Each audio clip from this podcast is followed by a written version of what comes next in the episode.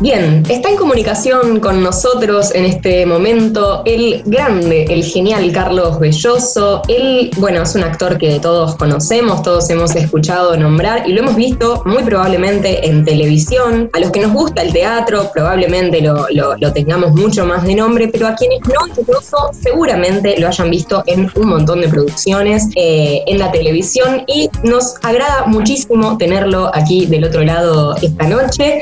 Este, en este caso, lo que lo convoca es primera vez él en formato de teatro y humor por streaming, en este contexto tan particular en el que nos encontramos, presenta su espectáculo Puré 100% belloso.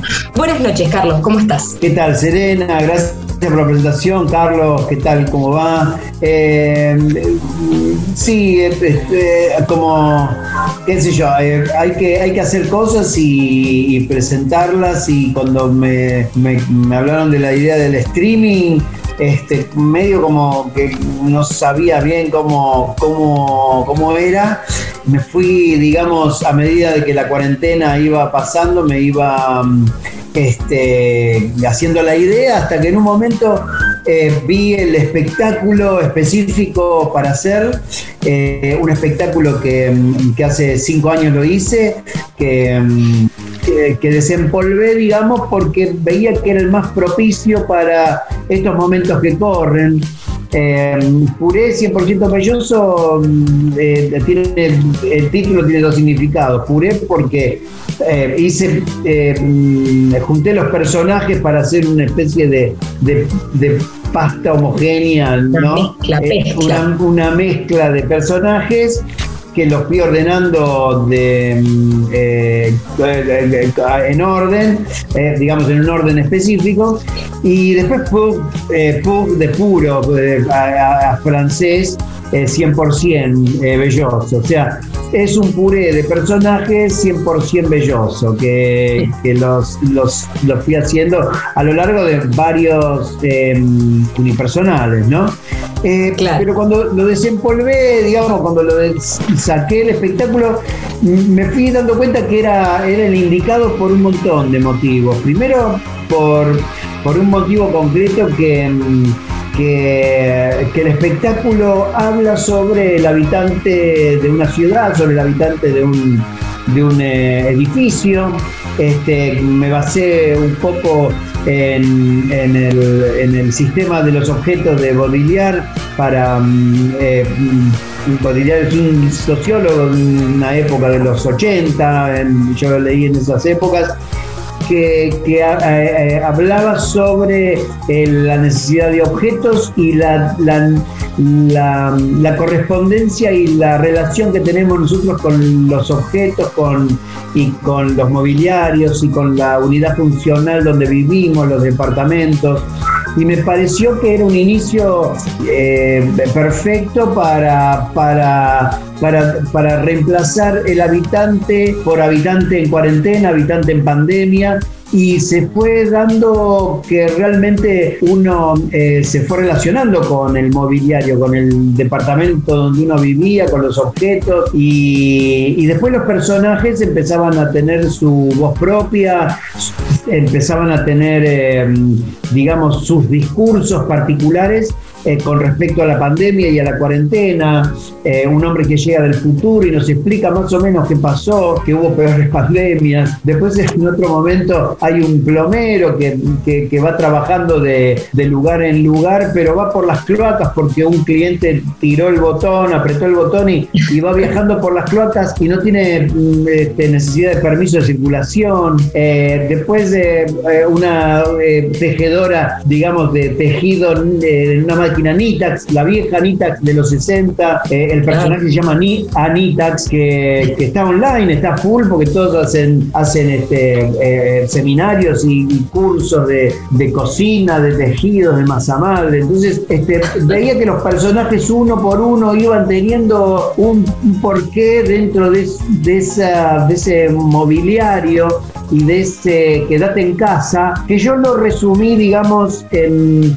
con una. La escenografía, por ejemplo, la resumí en, una estructura eh, metálica de aluminio que, mm, que fui. Eh, eh, iba específicamente a, hablar sobre la escenografía que me mandé a, a, hacer en, ese, en esa época una estructura de aluminio que tiene un nombre técnico muy complejo, que es una, escultura eh, minimalista antropomórfica. En un momento en los 70 se dio la, escultura mm, eh, minimalista antropomórfica si uno lo, puede llegar a ver, son eh, esos prismas largos, tipo ataúdes o, huecos hundidos. Y, antropomórfico porque tiene la, forma y la necesidad del hombre, ¿no? Del, del hombre o la mujer serían. Entonces, ese prisma se convierte a lo lejos en un edificio, en una torre de edificios. Cuando uno se va acercando es un ascensor,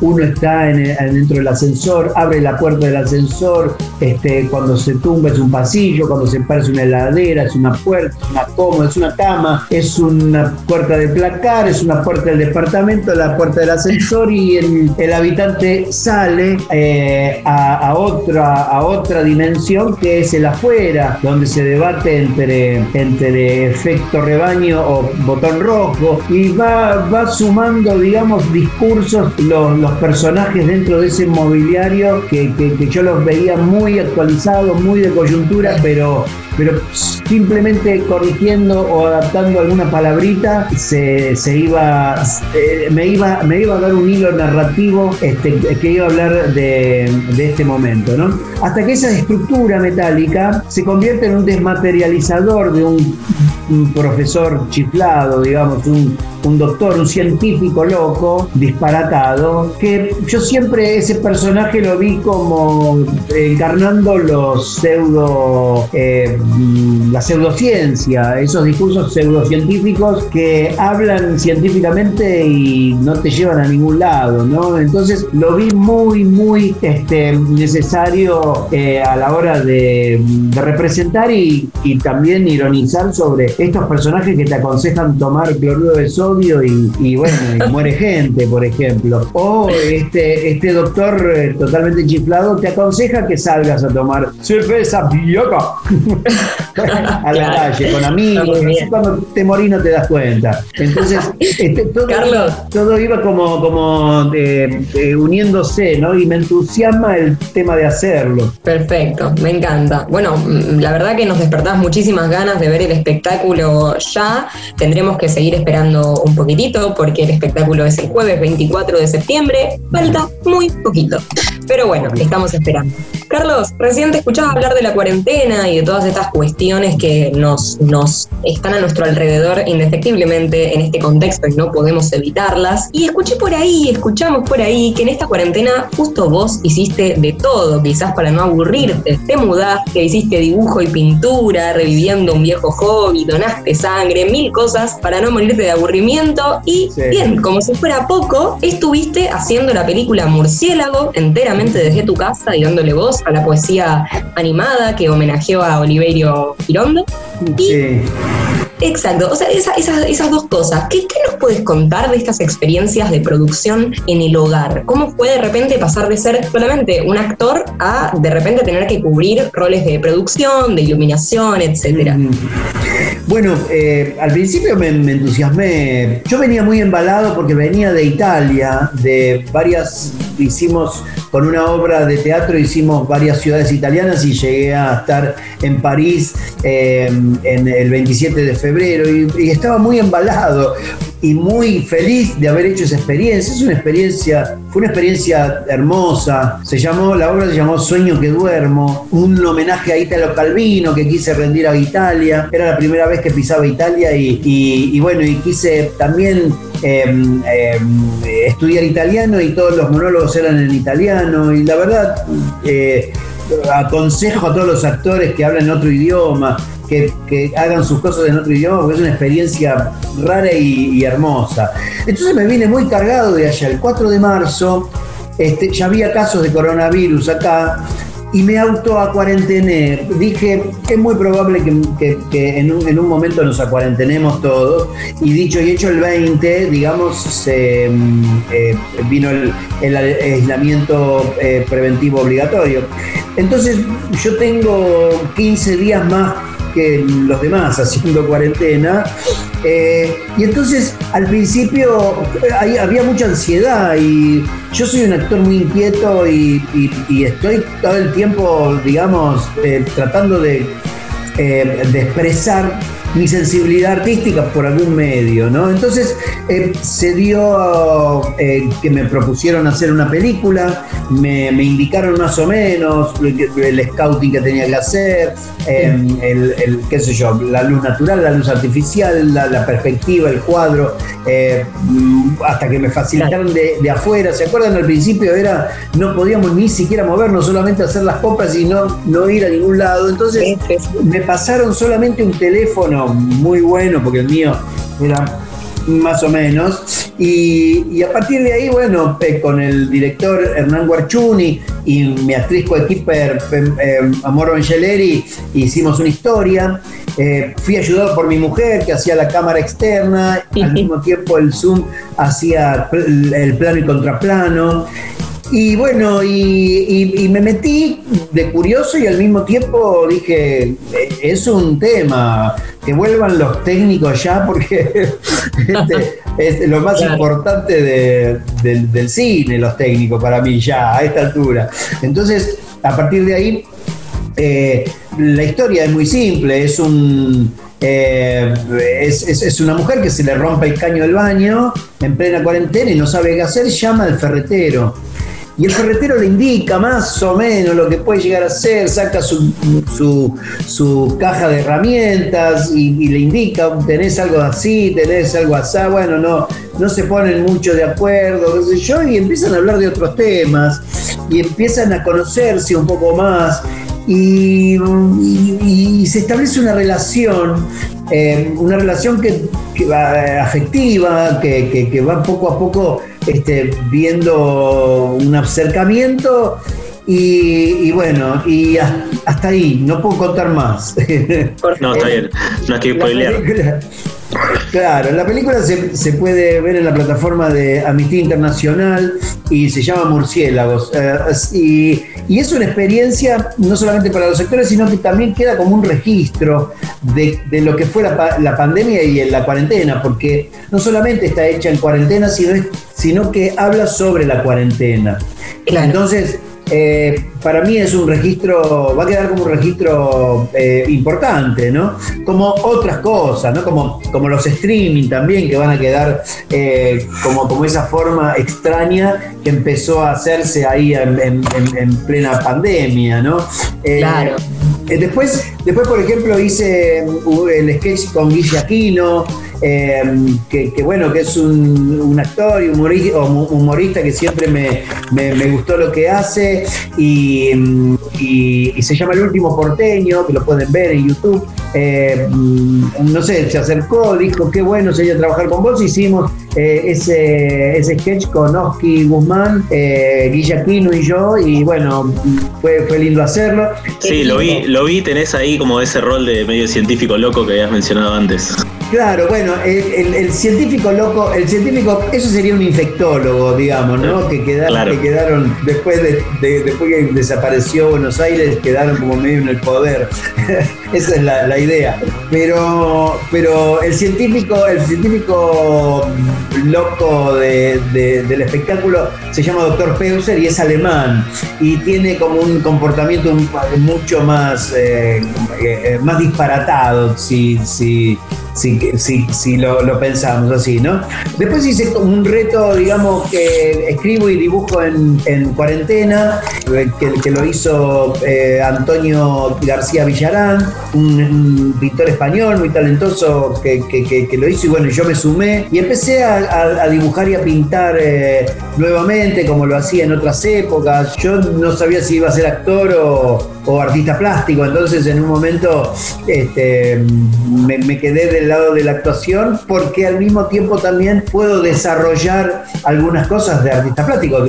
De hecho pensé esa escultura minimalista antropomórfica, la pensé desde el lado del, artista plástico, ¿no? Eh, está mezclado, eh, esas, dos cosas siempre están mezcladas. Eh, el, actor, el director de teatro, el artista plástico, el cantante y el escritor, ¿no? El, artista siempre está pensando en, la expresión y al mismo tiempo en cómo se conjuga un hecho artístico para que tenga la suficiente potencia para empatizar o identificar a la gente, ¿no? Eh, pero hice muchas cosas. En mi Instagram Belloso Actor pueden ver algunas cosas, hice ventriloquía con mi muñeco Felipe, eh, también, que, que bueno, me pidió por favor que lo saque no solamente de la cuarentena, sino de la valija. Claro. entonces, entonces, bueno, yo lo comprendí y fue muy buena compañía en, esta cuarentena, pero bueno, quería también que le tomara la fiebre, que, quería cosas eh, humanas que yo se, se, las, se, las, se, las, se, las se las complacía porque... Uno lo entiende, ¿no? Uno lo entiende. Uno lo entiende perfectamente, claro que sí, y nos ponemos a ver este, Beto Casela juntos. La pasamos muy bien con Felipe, realmente. Eh, y Carlos, recién mencionabas que extrañabas un poco el trato con los técnicos y demás. Eh, en la vida en normalidad, ¿tenés alguna preferencia para trabajar en cuanto a cine, teatro o televisión? Yo extraño en estos momentos mucho el teatro, lo, lo extraño demasiado, diría yo, porque si bien este año hice teatro, enero y febrero estuve haciendo en Italia la gira, pero eh, extraño, extraño el contacto con la gente, extraño, extraño esa... Eh, el, teatro lo, que tiene es justamente eso, el, el, amuchamiento, el reírte o el emocionarte al lado de otra persona, eh, codiándote, tocándola en un punto y el entrecruzamiento de cuerpos en el escenario es importante también. Entonces yo creo, lamentablemente, que hasta que no aparezca la vacuna y baje todo esta, eh, estas infecciones y estas muertes, el teatro no va a, aparecer. Cosa inimaginable para mí, porque yo siempre decía, el teatro siempre va a sobrevivir. Se puede claro, te un poco eso, ¿no? Claro, se puede caer la tecnología, se puede caer, eh, puede haber, digamos, se puede apagar la luz, pero el teatro siempre va a estar. Aunque sea una vela, siempre va a haber un, actor y un espectador. Y eso ahora no está, no existe. El teatro como tal no existe más hasta que no baje la, la curva, no se achate lo que se tenga que achatar y no aparezca la vacuna que nos ponga digamos, tranquilos de ir a compartir eh, y de intercambiar fluidos con, con, los espectadores y con los actores, porque se trata de eso también un poco, ¿no? Eh, la claro, hacemos un montón de cosas para, mantener vivo el teatro, pero convengamos que esto que hacemos hoy en día no es esencialmente teatro. No, este... es, algo parecido, es un acercamiento y de, y de gente que también necesita un a, mí hace cinco meses y medio, seis meses que no me entra un dinero, salvo algún que otra cosa que hice por televisión el año pasado, alguna cosa de Sagay que puede llegar a servir, pero no, no, cubre las necesidades. Este, y entonces, bueno, es una ayuda, ¿no? Suerte que yo tengo, puedo vivir de, mis ahorros un poco más o, llegado el caso, esperando la vacuna, no sé, vendo, vendo cosas, puedo vender, este, no sé, alguna cosa que tengo y puedo tirar hasta la vacuna, pero yo creo que la vacuna es la única verdad en esto, ¿no? No, sé qué, piensan ustedes también. Carlos, sí, sí, totalmente. Eh, yo pensaba recién esto que vos decís, ¿no? Hay un momento donde uno dice, bueno, me tengo que poner a, producir y entonces pensaba hace un ratito cómo me contabas que, reviviste, que desempolvaste esta obra eh, de 100% belloso, que, al menos tiene ese título hoy y tiene una fecha y, ya, está realizada.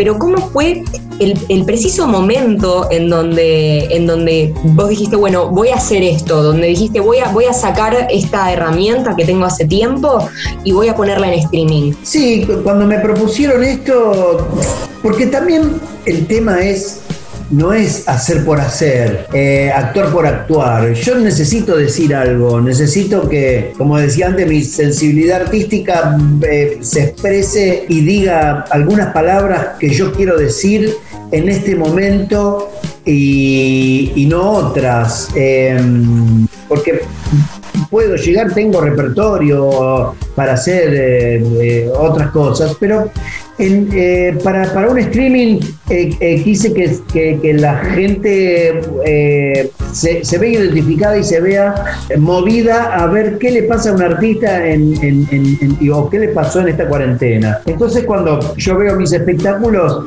unipersonales, obviamente, este, este cuadraba perfectamente, ¿no? Cuando, cuando yo presento la, digamos, esa estructura, es muy como si bien es un, espacio abierto y uso una cámara negra, el, prisma me oprime, es como realmente un ataúd, un, ataúd individual que lo voy llevando, ¿no? A, dando tumbos y, creando nuevos ámbitos. Y me pareció muy simbólico eh, para de esta cuarentena, quedarte en casa o quedarte dentro de, un lugar protegido, una burbuja, en este caso en forma de, prisma, eh, pero pero, lo vi, ¿no? Es como que también hay, hay como una, intuición, eh, estar alerta con lo que yo tengo ganas de decir en este momento y, la intuición te lleva a, saber perfectamente lo que querés decir y lo visualizás y lo haces, ¿no?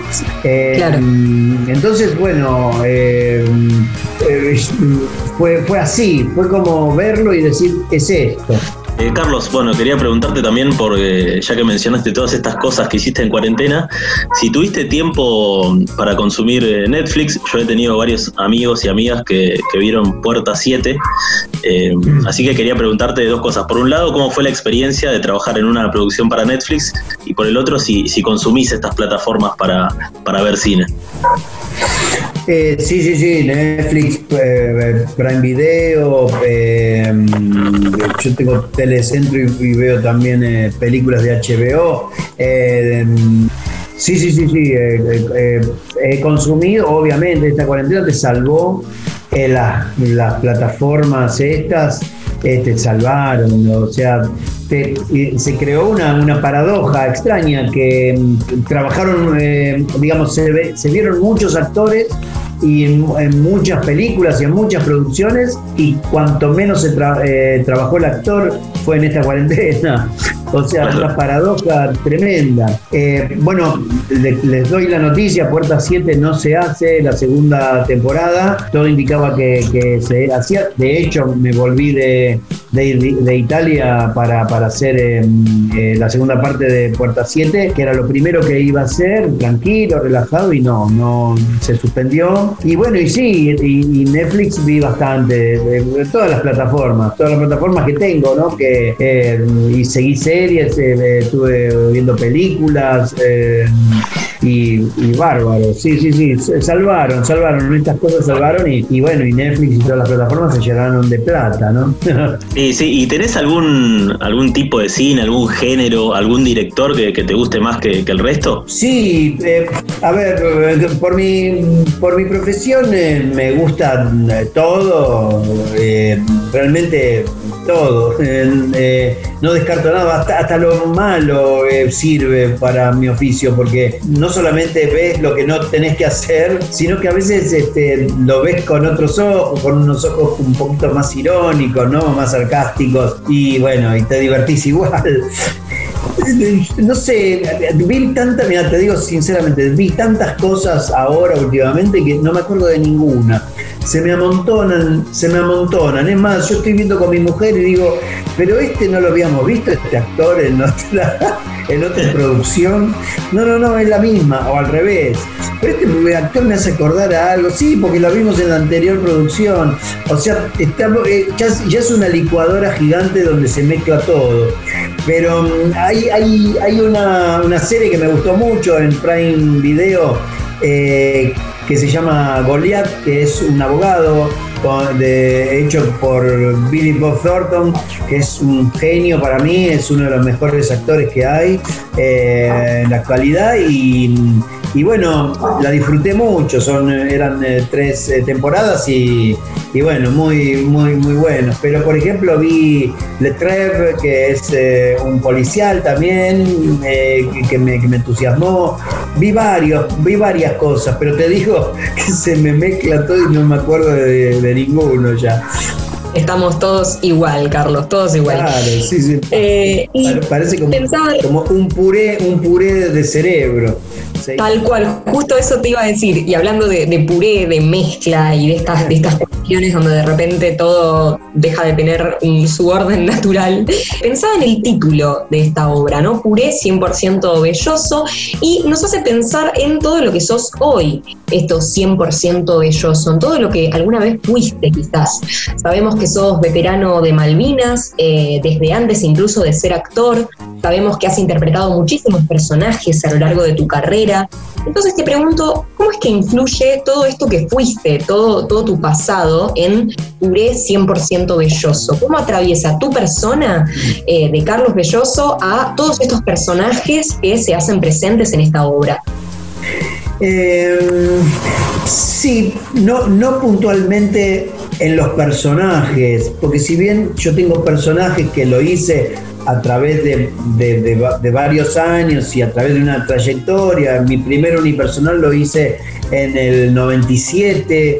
Eh, también mis primeros trabajos fueron en los 80, obviamente, en, el circuito under, en, en, el paracultural, en el cemento, en, en todo ese circuito under eh, que, se basaba en lugares, ¿no? Cemento para Cultural, Medio Mundo Marietea, Beporco, Palladium, y entonces íbamos de, un punto a otro, el depósito, eh, el, el, el, todos, todos lugares donde íbamos eh, y, cada lugar hacía su su, su, su, artística que tenía que ver con un varieté. Primero venían, venía tal, después tal, después tal, venía Belloso, después venían las gambas, después venían eh, los Meji, después venían, eh, de hecho yo integraba el dúo Los Meji. O, sea, eh, en los 80 trabajé mucho, en los 90, bueno, al final de los 90 empecé a hacer una carrera yo solo, empecé como a hacer estos unipersonales que me acompañan desde el 97, más de 20 años. Y, cada personaje que hice en Unipersonales tiene su, su, vida propia, digamos, ¿no? Lo que, lo que mi vida particular y mi experiencia, como vos dijiste, de veterano, de guerra o mismo, qué sé yo, en la vida me han pasado cosas. Eso, eso mm, eh, viene más por el lado de la escritura, más que de los personajes, porque si bien podría llegar yo a identificarme con algún personaje que hice. Eh, la, vida me fue llevando a escribir eh, de algunos temas que quería hablar, ¿no? Ya te digo, en, este, esta, en esta pandemia, eh, digamos, lo que más recrudece lamentablemente son, son las personalidades de cada uno, ¿no? qué sé yo, si voy con esa definición, si vos fuiste una persona este, mediocre y, este, para decirlo en palabras más contundentes, eh, un hijo de puta, vas a ser mucho más este, en esta pandemia. Y si vos fuiste una persona responsable, solidaria, vas a ser mucho más solidario en estos tiempos, porque vos ves que la necesidad es, es acuciante realmente, y no, no te hablo de, la clase media, hay, hay gente que está realmente eh, eh, muy mal. Por ejemplo, qué sé yo, con mi grupo de veteranos eh, de guerra, concertación todas, eh, hacemos mucha acción solidaria. Eh, estamos haciendo una donación de sangre eh, que se llama Mil Litros Toas, que tiene que ver con concientizar a la gente de que los bancos de sangre están vacíos.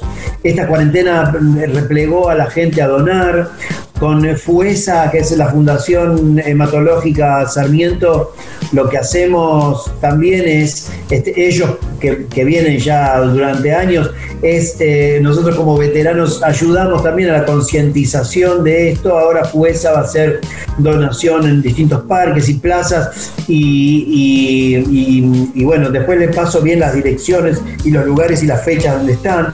sí, sí, lo compartimos, así lo compartimos. Bárbaro, perfecto. Después este, también los, veteranos, eh, eh, alguna, alguna gente de la agrupación hizo barbijo para la gente que, lo necesitaba.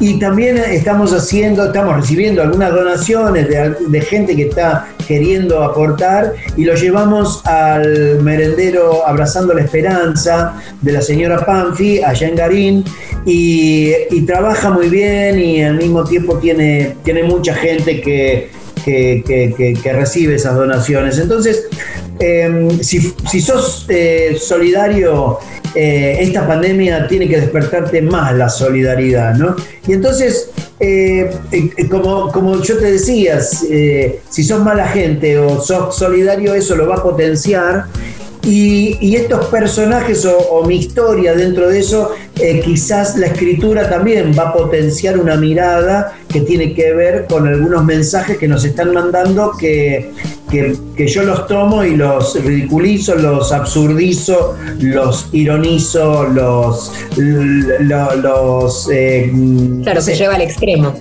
Se lleva al extremo para, para, con humor, reflexionar sobre lo que nos pasa, ¿no? Eh, porque yo creo que el humor es lo más reflexivo, si bien uno puede llegar a, a decir algo eh, conmovedor y emocionante, yo creo que el humor es mucho más fuerte porque fija en la médula espinal, ¿no? Con esa sacudida que tiene uno cuando se ríe y, piensa de qué me río y se graba, ¿no? No sé, siempre pensé, pensé que el humor eh, eh, es, mucho más, más reflexivo.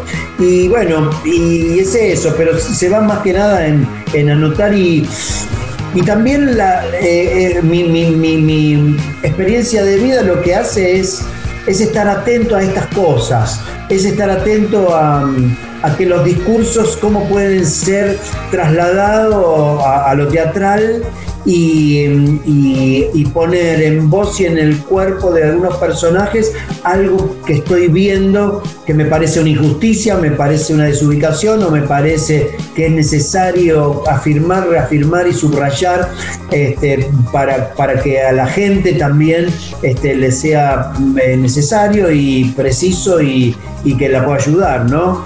Eh, una identificación o, o, qué sé yo, o en una empatía en una empatía. Sí, eh, Carlos, coincido con tu mirada del humor. De hecho, también creo que eh, es mucho más fácil eh, entrarle con el humor a gente que muchas veces puede pensar distinto. Y he notado también en varios de tus personajes, algunos de, los más conocidos tal vez, que tienen como, como esta postura de persona mala, si se quiere, o de villano de, la serie, de la situación, pero que vos solés abordarlos también con humor. Em, ¿Compartís esta lectura? ¿Tenés esta sensación? Sí, sí. Eh, yo creo que todo tiene que tener una dosis, aunque sea mínima, de humor. Eh, hasta los trabajos como más eh, serios, si se quiere, o más este, introspectivos, ¿no? Algo, algo de humor tiene, tiene que tener. pero sí, para mí es. Para mí hay, una, hay un espectro de composición que va desde, desde un absurdo total y disparatado donde el cuerpo explota hasta un teatro o, cine o televisión eh, naturalista que necesita precisamente de la no acción para que se pueda entender un pensamiento. En cine pasa eso, en cine los primeros planos lo que, lo que captura del actor es, es un pensamiento intenso más que una gestualidad. Y en teatro todo lo contrario, la gestualidad y el cuerpo explotan en una en una, qué sé yo, este, destreza física, si se quiere, a la hora de, de poner el cuerpo. Pero pero en todo ese espectro, digamos, es eh, qué grado y qué eh, porcentaje le pongo a cada cosa. todas tienen una mínima, una, mínima pizca de humor o, una máxima pizca de humor, digamos, una máxima componente de humor, pero todos tienen esa, esa, pequeña dosis, ¿no? Y, también regular lo que la emoción o, lo profundo de un mensaje o, lo profundo de, de, una conmoción este, se, puede, se puede lograr. Entonces, es un poco la construcción de, más a menos y de menos a más, ¿no? de adentro hacia afuera y de afuera hacia adentro. Entonces haces un recorrido que va precisando una latitud y una longitud exacta eh, para no moverse de ahí y coincidir obviamente con un montón de cosas. Tenés que coincidir con un director, con el público y con tus compañeros actores que también están dentro de una maquinaria y vos sos un engranaje que ayuda a los demás engranajes, compañeros actores a que funcione la máquina.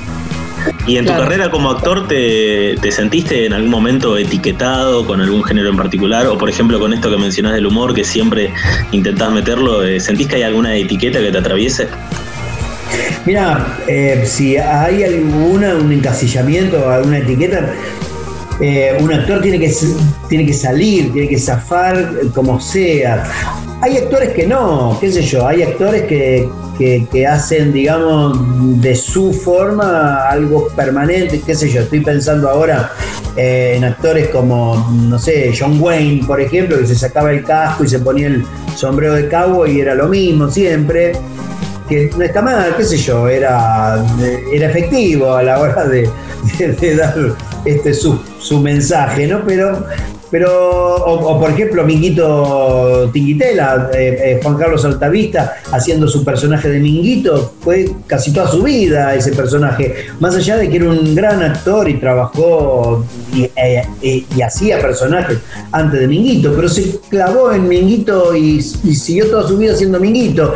Y eso está bueno también, ¿no? Hay como una teoría del, del, payaso que hace varias, varios trucos o o, el payaso viejo que hace una rutina desde que, desde que nace, desde que es chiquito hasta que se muere, y esa rutina cada vez es más perfecta hasta, hasta una función antes que se muera que logra la perfección absoluta ¿no? del payaso. Eh, yo no, yo voy hacia hacia, digamos, probar, eh, probar cosas, probar personajes y cuando viene la etiqueta o viene la, el encasillamiento uno se lo tiene que ingeniar. Yo cuento, digamos que, después del, del vasquito todos me veían eh, haciendo el vasquito. Me pedían eh, que haga personajes como el vasquito. Claro, y seguro en la calle te saludaban, te decían vasquito. No, eso sí, eso sí, porque eso es lo popular, ¿no? Eh, eso es lo popular. Ahora, que un productor te haga hacer del Vasquito en otras producciones, dije, no, es, ese personaje es determinado para determinado libro, determinada novela, no puedo hacer un personaje así.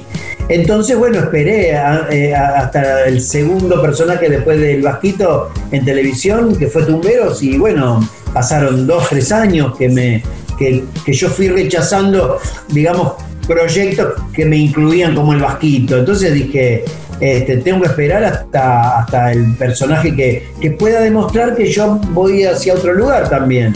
Y, Willy de Tumbero fue así, fue, fue a otro lugar exactamente, ¿no? Y, y, también trabajar un espectro de, de interpretación y quizás ahora quizás soy prolífico en, trabajos o me llaman este, para hacer trabajo porque justamente yo tengo como una especie de abanico grande de posibilidades de actuación.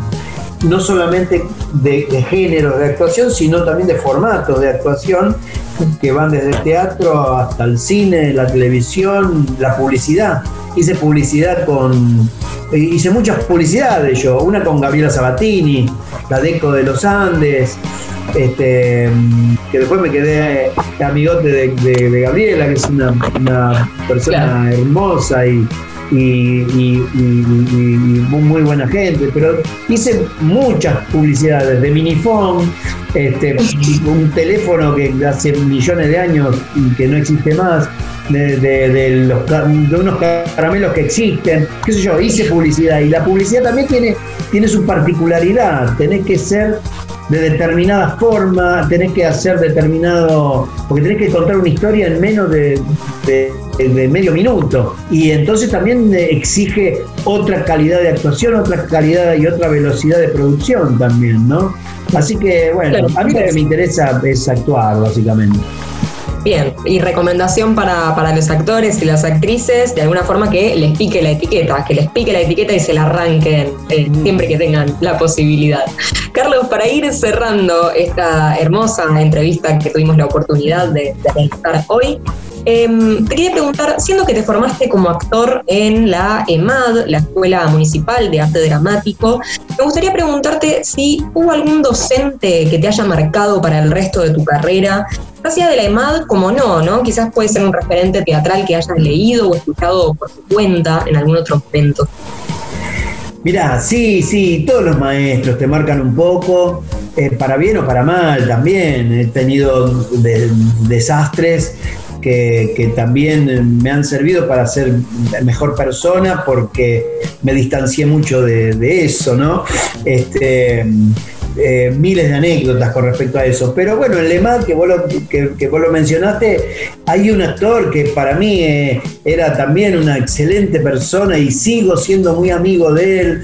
Eh, es este David Di Napoli, que es un, actor que entrañable para mí, no solamente porque fue mi profesor en las primeras armas de, de, interpretación, sino porque como persona tenía esa impronta de, de, pasarla bien, de divertirse de, y, de solidarizarse también con, con los otros compañeros, no ser mal compañero.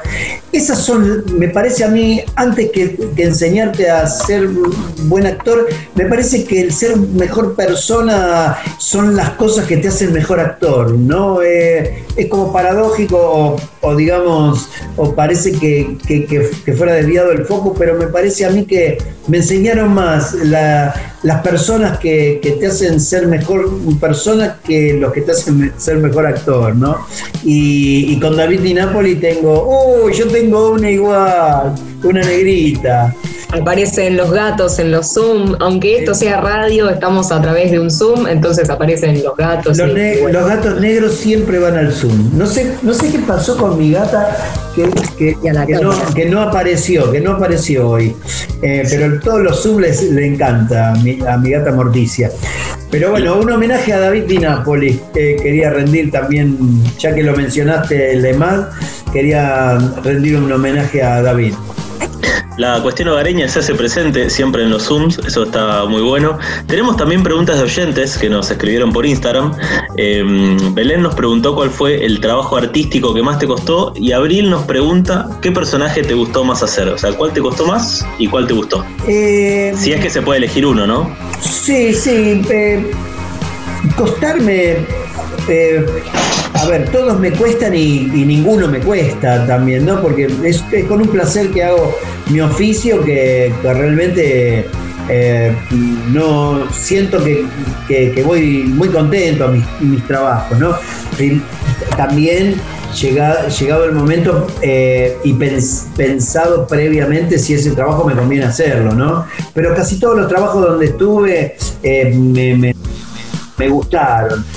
Los mejores, bueno, eh, todos son mis hijos en un punto. Mis personajes son mis hijos y los quiero por, a todos por igual. Eh, quizás algunos me dieron más este, satisfacción que otros. El bajito me dio popularidad, eh, pero también me dieron popularidad cuando trabajé con Natalia Odeiro, que me conocían hasta Hungría.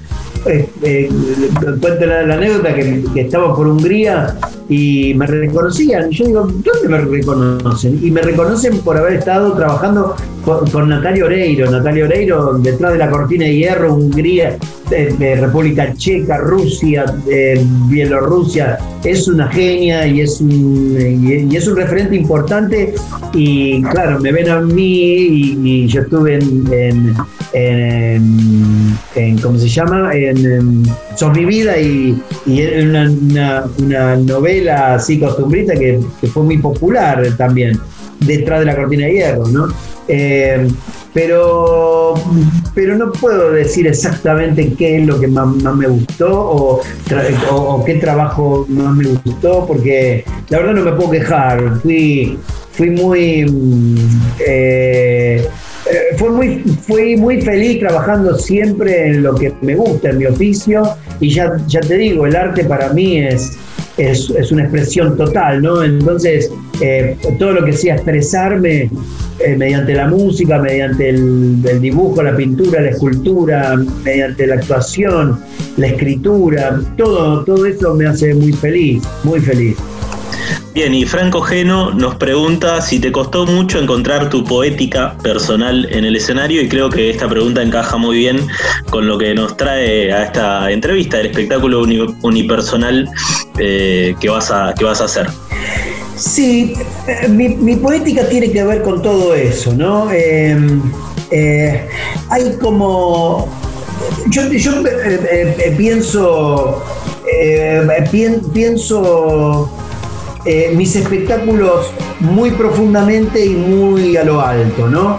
Muy profundamente yo siempre pienso que todo personaje o, toda obra de teatro eh, tiene una profundidad filosófica que te hace mm, eh, eh, sí o sí preguntarte continuamente por qué estamos haciendo las cosas. Y esa profundidad y esa raíz filosófica en todos mis espectáculos está. más o menos siempre algún personaje se pregunta por qué está en la tierra haciendo lo que hace.